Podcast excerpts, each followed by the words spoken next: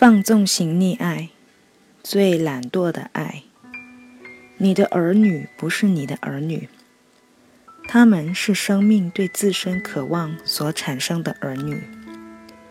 他们经由你出生，但不是从你而来。虽然在你身边，却不属于你。你可以给他们你的爱，而不是你的思想。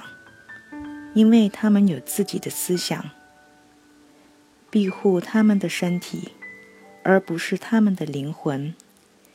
因为他们的灵魂住在你梦中也无法企及的明天。你要向他们学习，而不是使他们向你。因为生命不会后退，也不会在昨日流连。你是公。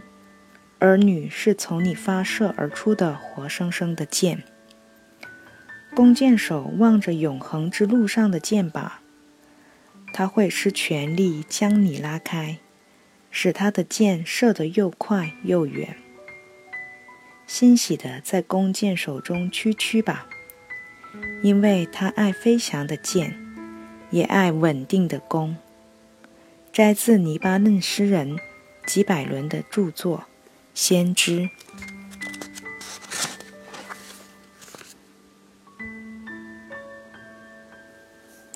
在上一篇文章《宠爱自己，溺爱的心理真相》中，我们讲到溺爱分两种：包办型溺爱和放纵型溺爱。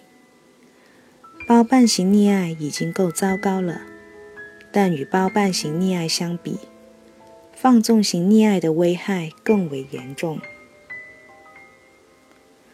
这是因为，一般来讲，包办型溺爱培养出来的孩子，尊重父母，尊重别人，也遵守法律和伦理道德，他们只是丧失了自我。但相反，放纵型溺爱会培养出他人的地狱和社会的敌人。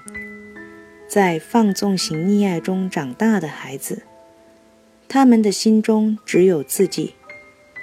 他们不尊重父母，轻视别人，也无视法律和伦理道德。他们只想肆意而为。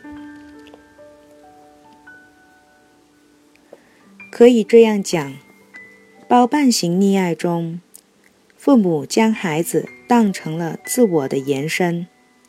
孩子成了父母僵化的复制品，而在放纵型溺爱中，父母自愿做孩子的自我延伸，他们是孩子的手和脚，心甘情愿地去接受孩子的指挥。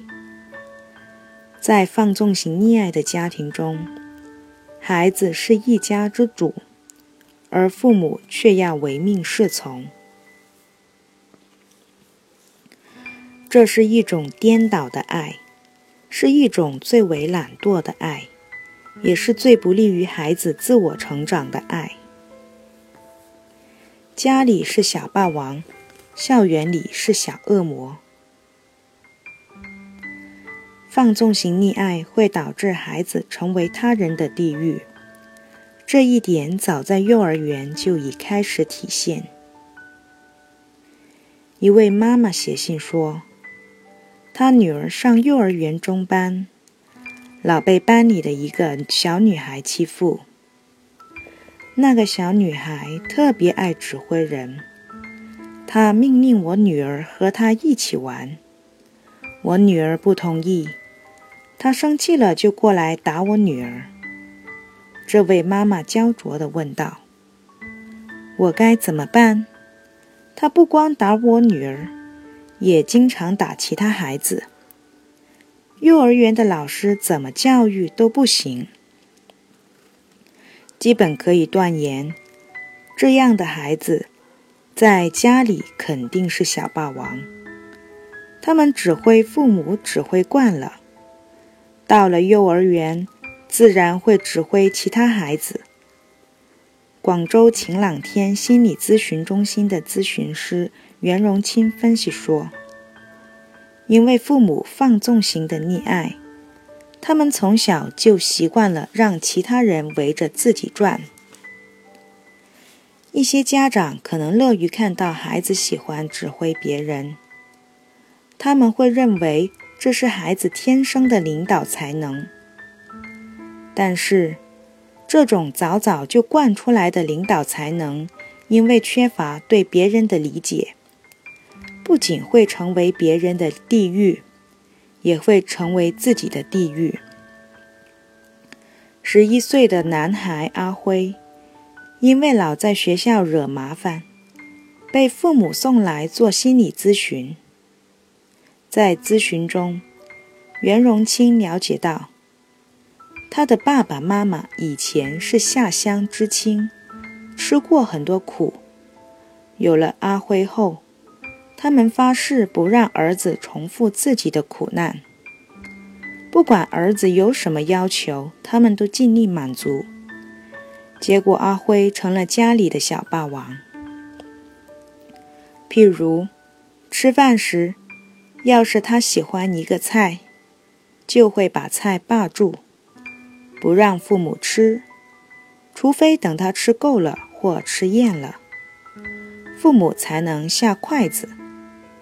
看电视，他要看哪个台，父母不能和他争。哪怕他去卫生间时，父母临时换一下台，他都会暴跳如雷。出门时，他累了，爸爸得把他背在肩上。阿辉长大了以后，做爸爸的不想再这样做了，做妈妈的会立即站在孩子这一边，对他说：“你就背一下吧。”最典型的是，阿辉喜欢蜡笔小新，他家里有上百个蜡笔小新的公仔，并且有一个同样的造型，阿辉一口气买了三十多个。爸爸问他：“你不都有了吗？还买它还买它做什么？”阿辉会气鼓鼓地回答说：“你管我呢，我就是想要。”上幼儿园时，阿辉和前面提到的那个小女孩一样，爱指挥同学。虽然幼儿园老师提醒他爸爸妈妈要改变一下教育儿子的方式，然而他们总是无动于衷，觉得这不是问题。但上了小学后，阿辉遇到了麻烦，他的学习成绩在班里总是倒数。这并不奇怪，因为阿辉习惯了别人替他解决问题。但学习是一个人的事情，别人怎么努力都不能替他掌握知识。不仅如此，因为学习成绩糟糕，老师和同学都不再再关注他了。为了重新成为大家的关注中心，阿辉发展出了一系列恶劣的行为。譬如在课堂上骚骚扰其他同学，给同学、老师起绰号，故意找老师麻烦。这样做法的目的都是为了引起别人的关注。凡是占上风，太想成为关注点，这是很多问题孩子制造麻烦的原因。袁荣清说。他们多数人难以通过取得好成绩而成为大家的关注点，就只好去制造麻烦。放纵型溺爱的父母在培育自己的敌人。放纵型溺爱发展到最后，还会培养出父母的敌人。十七岁的高二男生阿生，他与爸爸的关系已水火不容。因为和爸爸吵了一架，阿生威胁妈妈说：“你要你老公，还是要我？要他，我就离开这个家；要我，你就得和这家伙离婚。”阿生的爸爸是大学教师，妈妈是大公司会计。他们两人经别人介绍而恋爱结婚，感情一直较平淡。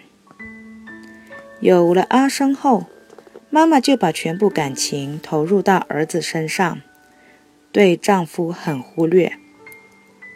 譬如在吃饭时，妈妈会纵容阿生在饭桌上跳舞，就算儿子把饭菜踩翻了，他也只是很开心的笑。吃鱼和鸡的时候，他会把骨头先剔掉。阿生小时候如此。现在仍然如此。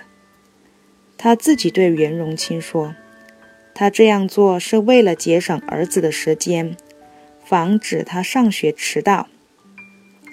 午餐是从家里带出去的盒饭，妈妈也会先把盒饭里的鸡蛋壳剥掉。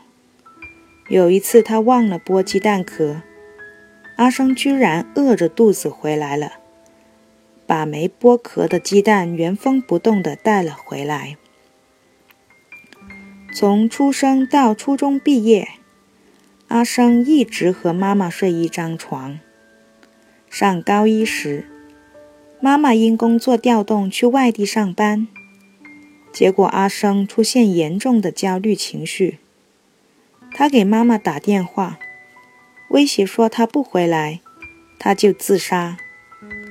妈妈回来后，他又和妈妈睡在一张床上。在妈妈出差期间，阿生让爸爸做他喜欢吃的饭，爸爸以工作忙拒绝了，给他钱让他自己去外面吃，结果惹得阿生大发脾气。妈妈回来后，他就发出了让妈妈和爸爸离婚的威胁。放纵型溺爱会导致孩子心中根本没有其他人。袁荣清说：“如果父母不早点意识到这一点，他们最终也会发现，他们的孩子也是他们的地狱，并且，放纵型溺爱中长大的孩子，经常伪装得很强大。”但实际上，他们难逃放纵型溺爱带来的三个常见的恶果：依赖及对亲密关系的严重依赖。他们不能接受独立，必须和其他人粘到一起。他们必须通过其他人对自己的在乎，才能觉得自己有价值。他们先是依赖父母。最终是依赖配偶或自己的孩子，他们是配偶和孩子的地狱，因为他们只知道提要求，让亲人关注自己，但他们却对亲人的感受视而不见。自卑，他们会发现，一旦离开亲人，自己什么都不是，所以会出现严重的自卑心理。但他们自大惯了，不能接受这种自卑，所以会把自卑转嫁到别人身上，并变本加厉地伤害别人。任性，父母的溺爱让他们养成了自私自利的自我中心主义，这导致他们严重缺乏同情心。他们习惯了愿望愿望立即得到满足。他们没有学会，愿望的满足需要时间，而且得靠自己的努力去实现。我要，我立即要，成了他们的习惯。这也是导致他们容易沉溺于电子游戏的一个重要原因。因为只有在电子游戏的世界里，他们的愿望才能立即得到满足。时代。文化和隔代抚养加剧了溺溺爱。广州白云心理医院的咨询师荣伟玲说：“至少有三个原因触发了溺爱在中国的流行：时代背景、文化背景和隔代抚养。